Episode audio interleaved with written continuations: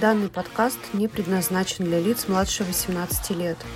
Могут содержаться сцены насилия, приема наркотиков, описание убийств.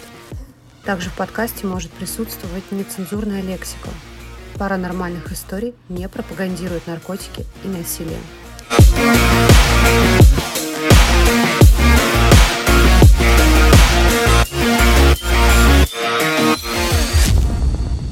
Привет и добро пожаловать на True Crime подкаст паранормальных историй. Подкаст, в котором мы делимся с вами True Crime историями, преступлениями, паранормальными историями и в целом какими-то необъяснимыми событиями. Вместе разбираем и погружаемся в них. Сегодняшний выпуск посвящен второй части нашего первого эпизода «Дом разбитых надежд». И в ней мы рассказывали о том, чего начались все события. Также рассказывали о том, что со слов семьи Лац происходило в этом доме. То есть э, всю паранормальную часть практически мы разобрали в предыдущем выпуске. Поэтому, кто еще не слушал, подписывайтесь.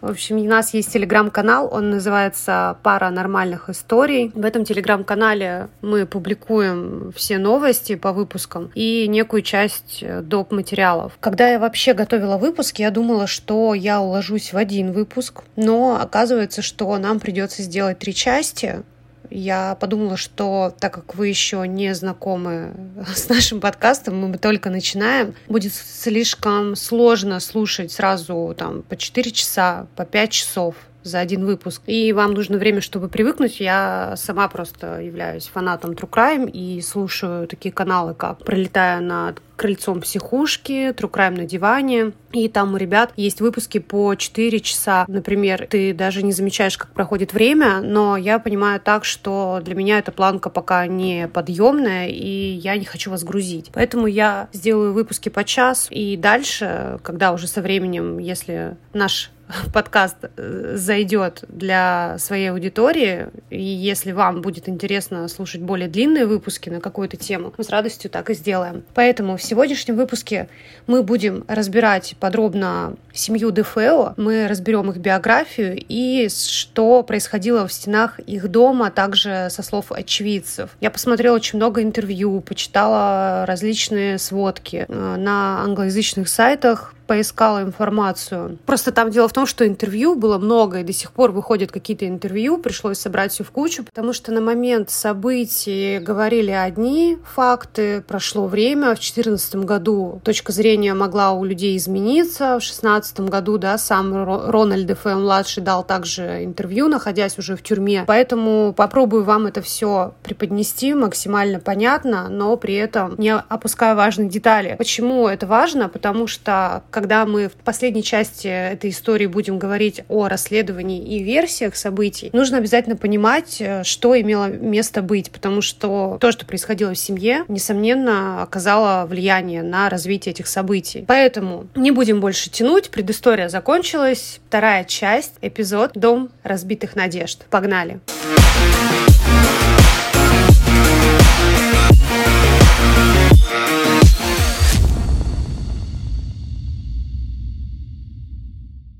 В общем, сейчас тогда необходимо поподробнее рассказать о семье Дефео. А, расскажу прям с самого начала. Собрала всю инфу, которую нашла, максимально кратко, но при этом, чтобы можно было понять, провести некий анализ, могло ли, да, что-то из этого подтолкнуть Буча вот как раз на это. Это важно для наших теорий. Поэтому Рональд Джозеф Дефео старший родился у родителей Рока и Антуанетты де Фео 16 ноября 1930 года. Крупный дородный мужчина был в юности поразительно красивым спортсменом. Он обратил внимание на 19-летнюю Луизу Мари Бриганте. Пара познакомилась и завязала отношения. Сейчас будет очень важная информация. Согласно письмам, автором которых является Буч, он утверждает, что его мать забеременела в результате сексуального контакта с его отцом на заднем, внимание, сиденье автомобиля. И пока ты перевариваешь сей факт, я тебе скину их фотки в молодости. Ну, так нормально пошпокались в машине, ну вот, да, вот появился. Но почему-то этот факт очень важно указан в истории, я не знаю, почему оставила его сейчас. Ну просто, блин, Правильно, прикинь, ты такое бы рассказывал. спали. Как, воз- как, как началась это... э, Как, как, как вообще история знакомства ваших родителей? Знаете, по некоторой информации, они чпокнулись в машине, и появился я на заднем сиденье. Черт, кто так говорит? Импауэр 69 года, да? Да, да, да, да, да. Черного... Не, не, цвета мокрый асфальт. В оттенке 35. Точка. Мгм. Так, смотри, я тебе скидываю вот эта фотка молодой Луизы, бриганты. Это, напоминаю, все еще, если сложно воспринимать мать Буча. Она, кстати, имеет это... Блин, страшная, как жизнь моя. Это фотка просто без фильтров Инстаграма. Так, ну, ну, смотри, окей, а Батек, мне кажется, симпотный в молодости. Вот смотри, это большой Рони в молодости. Он прям вообще, кстати, на тебя похож чуть-чуть. Смотри, бровью и глазом одним. Это какой-то этот, Элвис Пресли. Ну нет, смотри, вот он, кстати, нормально, объективно сказать, выглядит, да? Такой он. Да нормальный обычный мужик. Окей, и теперь я скину еще его фоточку из альбома школьного. Вот она. Ну, конечно, качество, но смотри, он там, который самый четкий. В прямом смысле, потому что, видимо, кто-то улучшил его лицо. Все остальные смазались. Ну вот, это он там такой красавчик, качок и прочее. Отношения молодой пары не сложились хорошо под- с итальянскими родителями Луизы с э, Майклом и Анджелой Бриганте. Майкл Бриганте в молодости трудился в швейной промышленности Нью-Йорка. В последующие годы он стал связан с бруклинским дилерским центром Кингс County Buick, где очень успешно продавал автомобили примерно в 1949 году. Продажи и управление дилерс- дилерским центром окупились. Потом он стал франчайзи General Motors, управляющим бриганты Карл Бьюик на Кони Айленд Авеню. Короче, дед Майкл Бриганты, то есть дед Буча, они такие ита- италья- итальянская парочка и дед, он э, поднялся почти с нуля и стал просто э, важной шишкой в местном бизнесе, по тачкам у него прям пошло. Луиза Бриганте в школьные годы посещала католическую школу Кэтрин Макколи, которая была только для девочек. Это была частная платная школа. Родители отправили ее туда, так как хотели для своей дочери лучшего. Я тебе сейчас скину фотку этой школы если тебе интересно. В общем, смотри. Это тоже важно, потому что католическое воспитание будет здесь э, играть тоже не... Ну, будет играть свою роль по хронологии. Рональд и Луиза Дефео поженились э, в 1951 году. Вопреки своим желаниям, пара жила на очень скудный доход э, в тесной съемной квартире на авеню в районе Бруклина. Майкл Бриганте был так зол на брак, что разо- разорвал все связи со своей дочерью и не общался с ней. Замужняя Луиза была уже беременна. В 1951 году Дефео поприветствовали на свет своего первенца Рональда Джозефа Дефео-младшего, которого дедушка и прозвал первым Буч. Рока Дефео родился 26 сентября. Это я уже говорю про батю большого Рони, деда Буча со стороны отца. Майк и Анджела были набожными католиками, участвовали в жизни своей общины, а также были порядочными и уважаемыми людьми. Ну, а вскоре дед со стороны материнской линии, в общем, Майкл Бриганте, он в итоге помирился спустя время со своей дочерью и зятем. Первая дочь, Дон Тереза де Фео, родилась 29 июля 1956 года. Затем родился Марк, Грегори Дефео. И в этот же год родилась, э, ну, они, видимо, двойняшки были. Бля, сейчас перезапишу, я запуталась нахуй. Бля, серьезно запуталась в их именах. Подожди, блядь, в годах, нихуя не совпадает. Сын родил брата от отца Да сестры. пиздец, блядь. Короче, все, давай. Первая дочь Тереза де Фео родилась 29 июля 1956 года. Следующим пополнением в растущей семье стала еще одна дочь Элисон Луиза де Фео 16 августа 1961 года. Затем родился Марк Грегори де Фео 14 сентября 1962 года. Рональд Джозеф Дефео-старший пришел работать к своему тестю в компанию, к Майклу Бриганте, в автосалон Бьюик, менеджером по обслуживанию дилерского центра. Он и его тесть получали солидную зарплату и могли обеспечить своей растущей семье достаточные ресурсы. Позже Бриганте дал своему зятю около 50 тысяч долларов на развитие бизнеса. Большому Рони Дефео платили по нескольким счетам до 400 долларов в неделю. Но даже тогда, когда на горизонте было... Я все слышала. Но даже тогда, когда на горизонте было многообещающее будущее, у них назревали проблемы.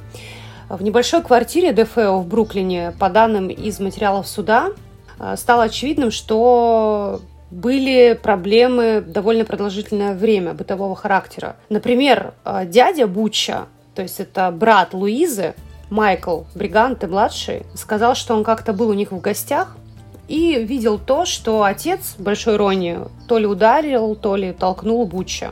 Соответственно, также из интервью Джеральдин, напоминаю, это та дама, которая позвонила чуваку, который занимается исследованиями Рики Асуну. Понял, да? Это молодая жена Буча. Ну, которая позвонила и сказала, что там я мошенничества, понял. призраков нет. Понял? Да понял я. Окей, ну ты хоть реагируй. И, в общем, с ее слов сказала, что Луиза, мать, закрывала глаза. Ну, то есть она была тщеславной женщиной, и якобы она ну, не, не торопилась прерывать отношения, пока полузакрытыми глазами на эту ситуацию смотрела. Но так как муж оставил на, на ее психике большие следы влияния, он же потом уже угрожал ее убить, она не рассказывала об этом своему отцу. Она могла, то есть, рассказать Майклу Бриганте, он был уже влиятельный мужчина и мог зарешать эти вопросы. Она, наконец, просто решила уйти от Рони после очередного скандала. Э, в свою очередь, муж Большой Рони, он был очень убит горем, и тогда как раз написал песню огромной любви, которую он посвятил своей жене, просил ее вернуться и все прочее. Клялся, что будет хорошим, все изменится. Луиза в итоге, угадай, что сделала? Покончила с собой. В смысле? Луиза это мать, которая в доме тоже была застрелена. Мать Бутча. Я вообще запутался. Кто есть кто, блин? Короче, смотри, вкратце. Когда они были молоды, родители Бутча, Большой Рони и Луиза, он периодически ее стращал, а больше всего он ну, стращал сына. Там. Ну, иногда пиздил сына. Чуть-чуть. Немножко это подтвердили в суде, якобы, да? Вот. Она как бы терпела-терпела, своему папе влиятельному она не говорила об этом. Но просто в один момент, после очередной стычки, она сказала, слушай, я ухожу, все, хорош.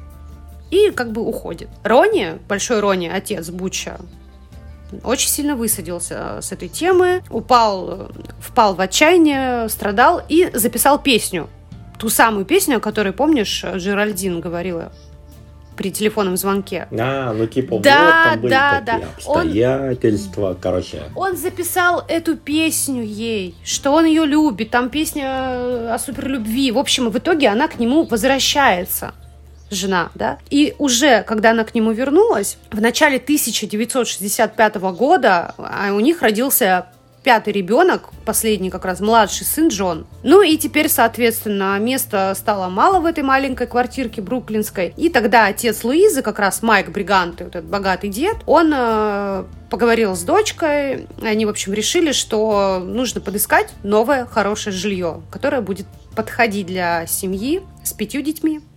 Это мы сейчас подвели к тому, что на начале зарождения вообще семьи уже были проблемы вот. Я понимаю, что это очевидно. Дед, в свою очередь, не был вроде как в курсе, но пытался помогать. И именно он помог купить этот дом. Вот, в общем, такая история. А в июне 1965 года один конкретный дом на Лонг-Айленде понравился Майку Бриганте и его дочери. Там был большой двор и э, большой Рони, отец Буча, он просто был фанатом воды, рыбалки и прочее. А в доме как раз в самом в этом офигенском коттедже, коттедже, особняке, была, как это правильно сказать, подскажи, Никит, лодочная станция. Ну, как объяснить? Типа ты, вот есть гараж. Ну, так и есть, лодочная станция. Ну, правильно, да, я сказала. Он спускаешься вниз, у тебя там лодка на причале, типа гаража закрывается. Катер там у тебя стоит и так далее. Мажор. А, ну я правильно, да, выразил, чтобы я в этом... Ну да. Ну да, супер круто. Он был фанат. Буч, ему на тот момент было 14 лет. Видишь, мы нормально скачок сделали с рождения до 14 лет просто. А, Вот, он тоже любил воду, лодки и так далее. Дом на Ocean Avenue 112 был идеальным для Дефеус. А, Цена, как я нашла по источникам, была где-то в районе 600 тысяч долларов на тот год. Это бешеные бабки вообще. Благодаря значительным ресурсам Майкла и Анджела Бриганте этот дом был приобретен.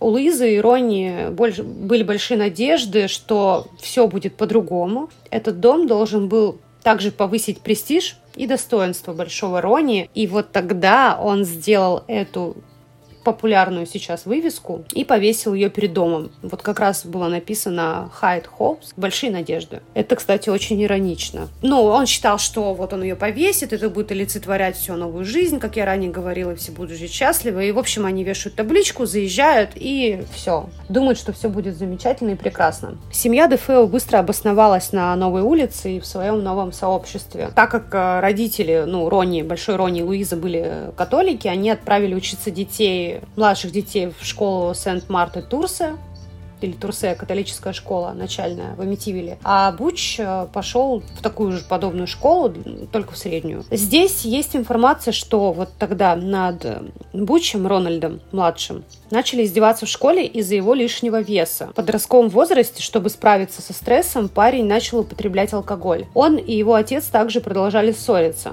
Причем, э, чем старше становился Буч, тем жестче и чаще были ссоры. Мать никоим образом не содействовала налаживанию их отношений. Голова в песке. А дед и подавно не знал. К 17 годам Рональд-младший прослыл проблемным подростком. Большую часть времени он проводил на улице, путаясь с сомнительными личностями и употребляя алкоголь также ввязывался в драки. После окончания школы Буч брался за непостоянные подработки, но особо нигде не задерживался. Он там якобы пил, тусил, прогуливал и так далее. Но уже в 1972 году когда ему был 21 год, он пошел работать в семейный бизнес в бруклинский дилерский центр Бьюик. У него, кстати, не было основной должности, и он просто выполнял различные поручения и задачи. И здесь, кстати, важно понимать, что Бучу на самом деле это подходило. У него не было большой мотивации, потому что отец давал ему в районе 500 долларов в неделю, как раз которые Буч тратил на необходимые развлечения. И можно сказать, что отец тем самым откупался от сына. Он заменил на деньги вот эту вот близость, любовь, поддержку. Он просто давал ему бабки, говорил, на, трать бабки и только не лезь ко мне. Но периодически они общались, но, видимо, в стиле драки и ссоры. Дальше. В 1970-х как раз э, годах вот Бучу было чуть-чуть назад возвращаемся, 17, он познакомился вот с этой Джеральдин э, Романдо. Это 23-летняя музыкантша, как раз вот, которая будущая жена его. Она дальше рассказывает, да, здесь, что где-то в 1960 году она выступала в барах Нью-Йорка, Буч пришел со своими друзьями, был якобы грубым, противным и громким. Он подошел, подошел к ней и сказал, привет, меня зовут Буч Блэк. Джеральд Романдо вспоминает, где-то в 1969 году она выступала в барах Нью-Йорка. Как раз в один из этих баров вечером пришел Буч, он был со своими друзьями, вел себя громко, грубо, на первый взгляд показался ей противным, наглым. Он подошел к ней и сказал, привет, меня зовут Буч Блэк. Практически первое, что он ей сказал, это было то, что он живет в особняке в северной части штата Нью-Йорк и размахивал кучей денег, хвастался, что он обеспечен и прочее. Тем самым он вызвал отвращение у Джеральдин. И тогда, в один из вечеров после концерта, она спустилась к столику, чтобы присесть и выпить, и села на розы которые, они, ну, который подарил ей Буч. Он стоял рядом, наблюдал за этой картиной, и она увидела, что у него в глазах огонь. И подумала, черт, какой у него паршивый характер, но, боже, как это привлекает. В этом что-то есть. Примерно так. Она это описала, зацепил Буч ее все-таки своими подкатами. После он пригласил ее в свой дом, чтобы познакомить с родителями. Конечно же, хвастался, что у них есть бассейн на заднем дворе, но она ему ответила, знаешь, а у меня дальше по улице вообще-то океан целый есть. Вот, мило шутили, подходили к дому. Первое впечатление на Джеральдин произвело то, что дом был окрашен чисто в черно и белый тон. Вот, она как бы, ну, не привыкла такое видеть. Кстати, я скажу, что тоже думала сначала, что это черно-белые фотки просто такие. А дом реально черно-белый, типа, был. Ну, отец Буча потом сказал ей, что так как они жили у океана, использовали краску для яхт. Типа, это защищало от соленого бриза и все такое.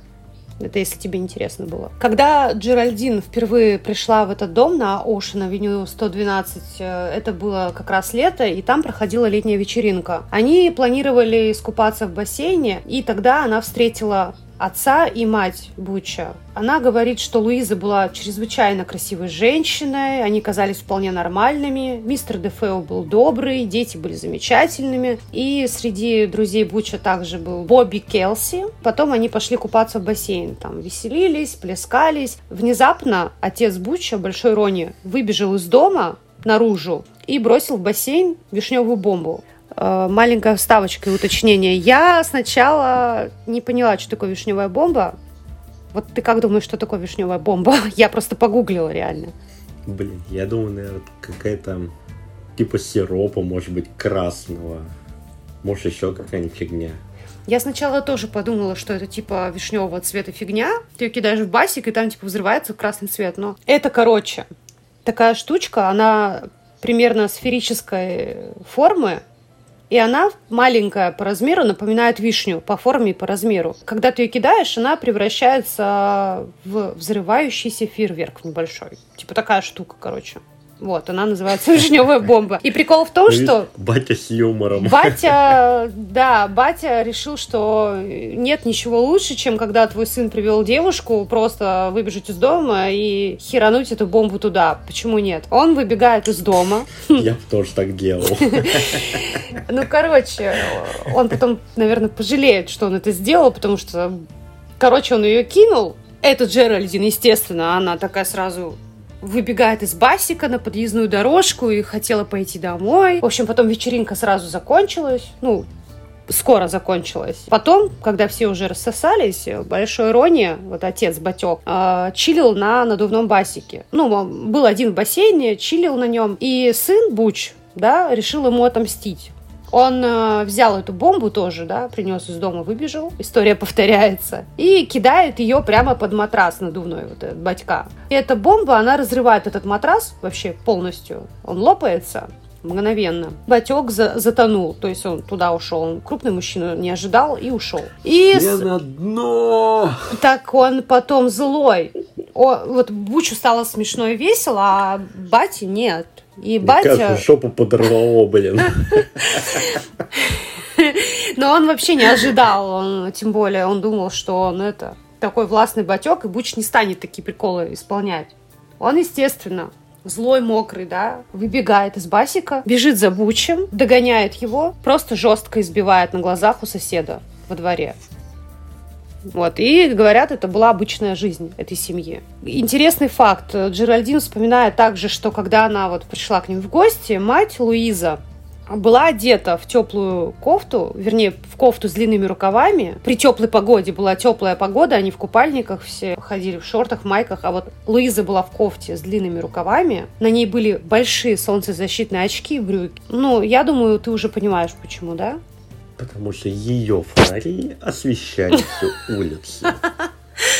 Блин, ну на самом деле, на самом деле, да, здесь, видишь, подчеркивают не в солнцезащитных очках, а в больших, огромных, типа они, чтобы там еще и щеку захватить, я так понимаю, щеки. Позже выяснилось, что на ней были синяки, на руках были отпечатки пальцев, следы ударов, а на шее были следы от удушья, и также у нее был фонарь освещающий улицу под одним глазом. При этом все Джеральдин не была, скажем так, рада, что в семье такая атмосфера, она это потом начала понимать, захотела отдалиться от всей этой истории, так как у нее уже было двое детей, за спиной у нее был брак расторгнут, причем брак у нее был абьюзивный, якобы муж ее тоже поколачивал, она развелась, вот встретила Буча, увидела, что у него, у родителей ни разу не здоровые отношения, но она говорит, было поздно, она уже влюбилась и прочее. И она как бы ничего не стала с этим делать. Ну, видимо, и не могла. Говорят также, что Буч нравился многим людям, они с ним ладили, но проблема заключалась в том, что когда Буч начал пить, это превращалось в ситуацию Джейкила и Хайда. И я, когда это услышала, не поняла. Я загуглила. Если супер кратко, есть некая популярная история в Америке, книжка,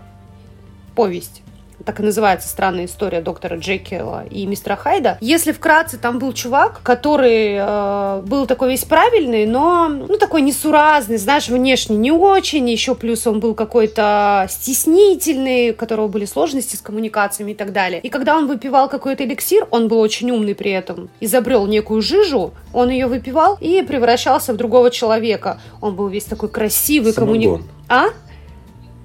Че? Самогон. Ну да, наверное. Он был весь...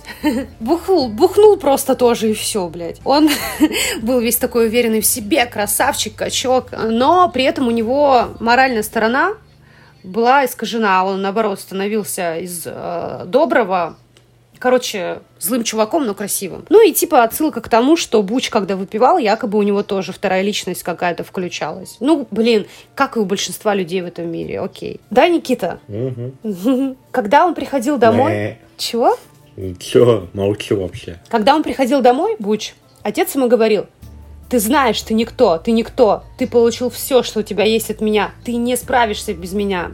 Ну, и такие стычки происходили. Один, один интересный момент. Э, говорят, что было такое событие в семье. В общем, они сидели один, в один из вечеров, ужинали за столом все вместе, и Буч уронил салфетку. А, ну, знаешь, не бумажную вот эту, а у них там такие богатые модные салфетки, большая такая тряпочка, там шелковая или что, на колени они ее складывают что-то на богатом. Короче. И обычно, если ты роняешь салфетку, ты отодвигаешь стул, да, наклоняешься, берешь ее и обратно. Вот. Он также сделал отодвинул немножечко стул, взял салфеточку и положил ее обратно. На что отец сказал ему, в этом доме, вообще-то, когда мы выходим из-за стола, мы говорим «извините». Твоя мать часами объясняла за этим ужином самое меньшее, что ты мог сделать, и проявить это гребаное уважение. Буч ответил, Ради бога, я не вставал из-за стола. Все, что я сделал, я наклонился, чтобы поднять эту салфетку. Тогда Большой Рони вскочил из-за стола, схватил Буча, прижал его горло к стене и начал просто неистово пиздить кулаками до крови, держа его за горло. Потом он устал это делать и просто вернулся за стол. Буч весь в крови, в шоке. А отец говорит ему, все, давай, давай, садись, давай уже спокойно поедим. Как будто ничего не случилось. Это в тему того, что ты был прав, там в семье реально происходил неистовый трэш. Самое интересное, что чем старше становился Буч, тем жестче это происходило. И меня вот, например, удивляет, да, как бы мать просто какого черта? Нет, понятно, там сейчас можно говорить, что жертвы насилия, я это все понимаю, я не оправдываю это ни в коем случае. Но у нее же, блин, батя есть нормальный которому можно было сказать, я уверена, он бы забрал эту семью оттуда. Верно? Я не знаю, почему так было. Ну да, тем более у нее там бабки все дела вот были, именно. связи были, бабки были. Так тем более... Хлопнули бы от вороне, вообще, и все, и в лес. Его хлопнули, блядь, в итоге. Ну, не смешно, правда, но вместе со всеми. Мне больше всего детей жалко. Они, прикинь, сидят мелкие за столом, и происходит кислота. Как ты думаешь, как крепко остальные дети держали салфетку вообще до конца ужина и в целом дальше? Я думаю, они ее пришивали просто, блядь, перед ужином. Ну, правда. В общем, дальше в доме у каждого была своя комната, и они как будто были изо- изолированы друг от друга, но когда они собирались вместе, это была горючая смесь. А, однажды во время очередной стычки Буч схватил заряженное ружье, приставил к голове отца и чуть не убил его. Ружье тогда дало осечку. Отец тогда был, конечно, в шоке с этого всего. Ну, опять произошла драка и все. Это уже к тому, что Буч приставил ружье к отцу. То есть он прям именно, видимо, в какой-то момент хотел прям выстрелить, раз оно заряжено было. Ну, я так полагаю. У семьи были друзья, соседи. Тоже семья с пятью тоже детьми. э, семья Ганги, Гангитана. Глория Гангитана, мать семейства, рассказывала о таких вещах, что, ну, во-первых, у них сына был одного возраста с Марком, 13-летний, вот да, сыновья, они ходили вместе на футбольные тренировки. А Буч, ой, Буч, Большой Рони, отец, он был всегда отзывчивый, добрый, помогал детям там с футбольными тренировками, шлемы, как-то они даже красили все вместе. Но э, прикол в чем? Как-то раз они ездили куда-то на экскурсию, и отец, Большой Рони, своим друзьям сказал, что он имеет возможность способность, вернее, предсказывать будущее. И если кратко, часто потом будет вылетать такое, что он говорит, я могу предсказать то, я связываюсь со святым каким-то Иосифом. И во дворе дома, даже на фотографиях из полицейского отчета будет видно, что у них прям очень много стоит, кстати, фигурок ну, вот всяких там святых, туда-сюда. Я тебе сейчас скину эту фотку и добавлю, что соседи также часто наблюдали, что, видимо, я так понимаю, после скандала Буч, вернее, Большой Рони, отец, выбегал из дома под дождем, даже его видели, садился на колени перед одной из фигурок и как бы молился и рыдал. Вот такой момент, говорят соседи. Сейчас тебе скину фотку их двора, кстати. Что ты об этом думаешь, кстати? Мне кажется, у него свистело уже от того, что он не чувствовал себя главным в семье. Может быть, он э, понимал, что много денег вкладывает именно отец жены. Не знаю, как еще это раскладывать. Да фиг его знает. Не, там на это может быть много причин. Может быть, свистело, может быть, его что-то задело. Типа, вот там батя, ну, тесть помогает, дает больше денег, я не могу содержать свою семью, угу. типа я бью сына, потом бежит опять это молится, типа говорит, да как так, типа опять началось. Фиг его знает, мне кажется, там немного это, крыша поехала вообще в сторону. Отец Луизы дед, вот этот вот э, Майк Бриганте, он же действительно был, ну, очень богатым, влиятельным мужчиной. Где-то, если поднять документы, он там и с суперблатными, то есть с мафией, с некой, вел некоторые дела по бизнесу. Вот этот вот отец, он Рони, большой Рони, он же в семейный бизнес вошел, потом туда же и Буч вошел. То есть я думаю, они еще и в бизнесе были связаны. Я думаю, там тоже не все так просто, может быть, какие-то нервные дни, я не знаю. Смотри, вот фотки со двора, фото полицейских. Видишь, там у них святые фигурки стоят и, и по всему двору. Да, мне кажется, это уже ненормально. Ну, на а... этом этапе надо было уже все говорить, батя, давай, говорит, поехал. Так, кстати, Никит, там этот, э, в доме тоже много было этих икон и так далее, и всяких э, атрибутики церковные. Я тебе сейчас, знаешь, что скину? Как-то раз Большой Рони, вот отец семейства, э, вот заказал у художника дорогие портреты своей семьи. То есть к ним приезжал художник, он э, прям с них писал картину. Было несколько картин, где изображен большой Рони и его сын Буч. Потом, где две сестры, два брата и отдельно жена. Я тебе сейчас скину. Они все висели, у них при главном входе, получается, лестница и вот вдоль стенки. Есть еще информация, что якобы якобы муж приревновал жену как раз-таки к тому художнику, который эти портреты рисовал. Но это ничем не доказанная информация, это просто предположение. Но много где об этом говорят. Да, кстати, незадолго, я так понимаю, до событий. Ну, может, за год, максимум два нарисовано. Написано, простите. Ну, обычная такая нормальная фотография. Мне, типа, прикольно Представь тебе, так, мне бы хотелось, чтобы у меня такая была картина. Блин, да где эта фотка? Фоток просто 500 тысяч штук. Смотри, важный факт еще один. В тему католи... католической веры, почему тоже, я думаю, тут все так связано. В общем, когда а, Луиза узнала, что она снова беременна, но а, мы понимаем, да, там в семье нездоровая атмосфера, драки, избиения, регулярные скандалы. Она узнает, что она беременна. Она приходит в церковь к священнику, и он а, говорит, что если она прервет беременность, то будет отлучена от церкви и веры. Потом она возвращается домой и снимает крест. То есть у нее да, висел крест католический. И она берет э, итальянскую веревочную цепь с кулоном в виде сердца, которую как раз вот э, как-то муж ей подарил.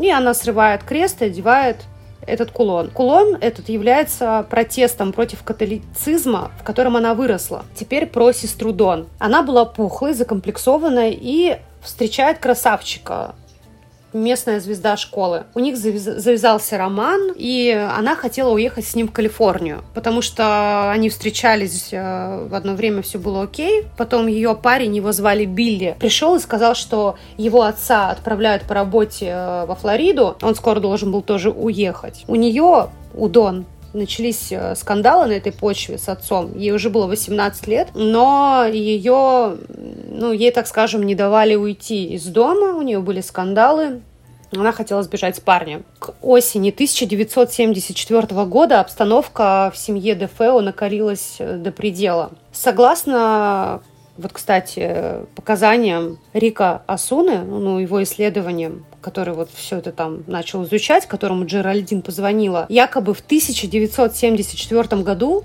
Буч женился на Джеральдин еще до трагедии в августе того же года. И у них э, была дочь которая родилась недавно, совместная. То есть там младенец до года ей, может быть, было. Точно не нашла, сколько лет. Что интересно, что Джеральдин и Рональд Дефео ну, Буч имеется в виду, опровергали эту информацию. Но еще прикольно, что в интервью и того, и другого эта информация тоже проскакивала. То есть это не подтвержденный, по сути, факт документами. Это только в одно время говорят, что да, в другое говорят, что нет. Здесь мы не можем уже наверняка знать. Были единственное, что на, найдены документы, то есть свидетельства о браке Буча и Джеральди найдено не было, но были найдены документы, что Буч в тюрьме по-моему, раза три жениться успел. Вот. С другими дамами.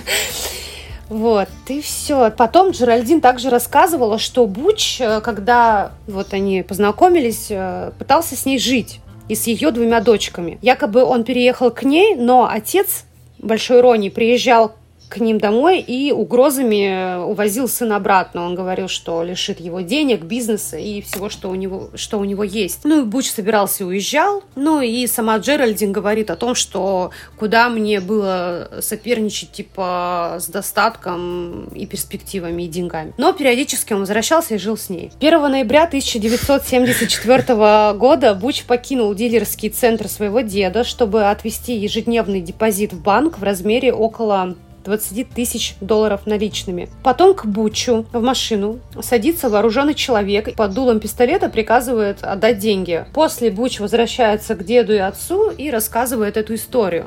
Отец не верит Бучу, считая, что он подстроил все сам.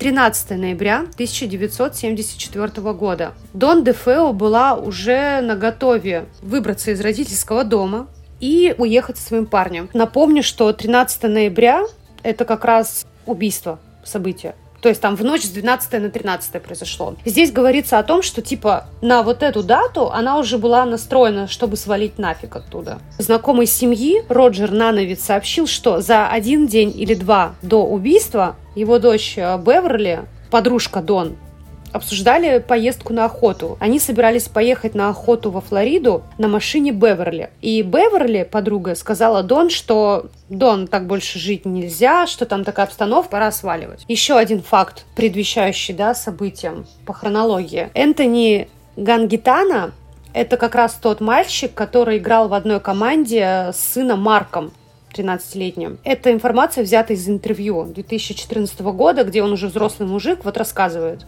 факт, что он провел в доме Дефео ночь в субботу вечером 9 ноября 1974 года. В воскресенье утром 10 ноября за ним приехал отец. Тогда сын, ну, вот Энтони, стал уговаривать, что, мол, папа, можно я еще останусь у друга на одну ночь? Они пока об этом говорили на подъездной дорожке, подъехала машина, вышел оттуда Большой Рони и Буч, и что там завязалась жесткая драка.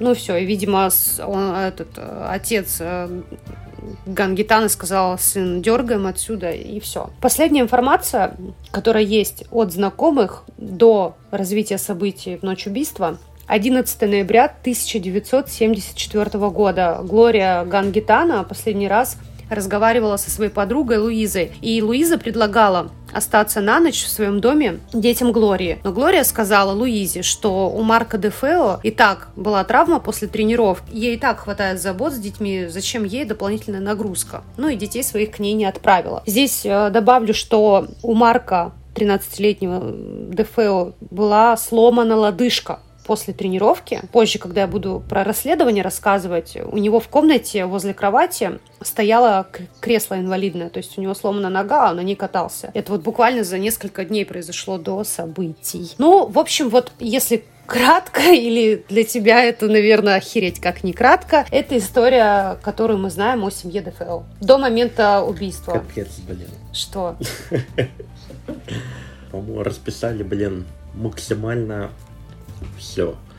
Кто кого убил, кто кого поцеловал, кто где когда обосрался, блин. Нет, ну это считай, 74 -го года, ну это почти 40 лет комментариев, интервью, книг, фильмов, мы просто попытались сжать, я попыталась сжать вот в такой формат. Тут, ну иначе можно было выпускать серию, сериал, но это было бы хм. нелогично. Просто здесь факты, я, я понимаю, что много информации, я постаралась именно вынести те факты, которые, когда я буду говорить о расследовании, будут важны. То есть, не зная их, э, версии можно просто перечислить и не думать. А так можно провести анализ. Не просто я не верю в призраков, это кто-то там помог убить, а что вот есть факты, которые не просто убить, а почему, кто и зачем. И тут не только, я тебе скажу, Буч будет замешан, и не только кто-то левый, тут еще из этой истории будут примешаны люди, которых я уже тоже рассказывала. Поэтому вот. Такой расклад. Всем спасибо, все свободны.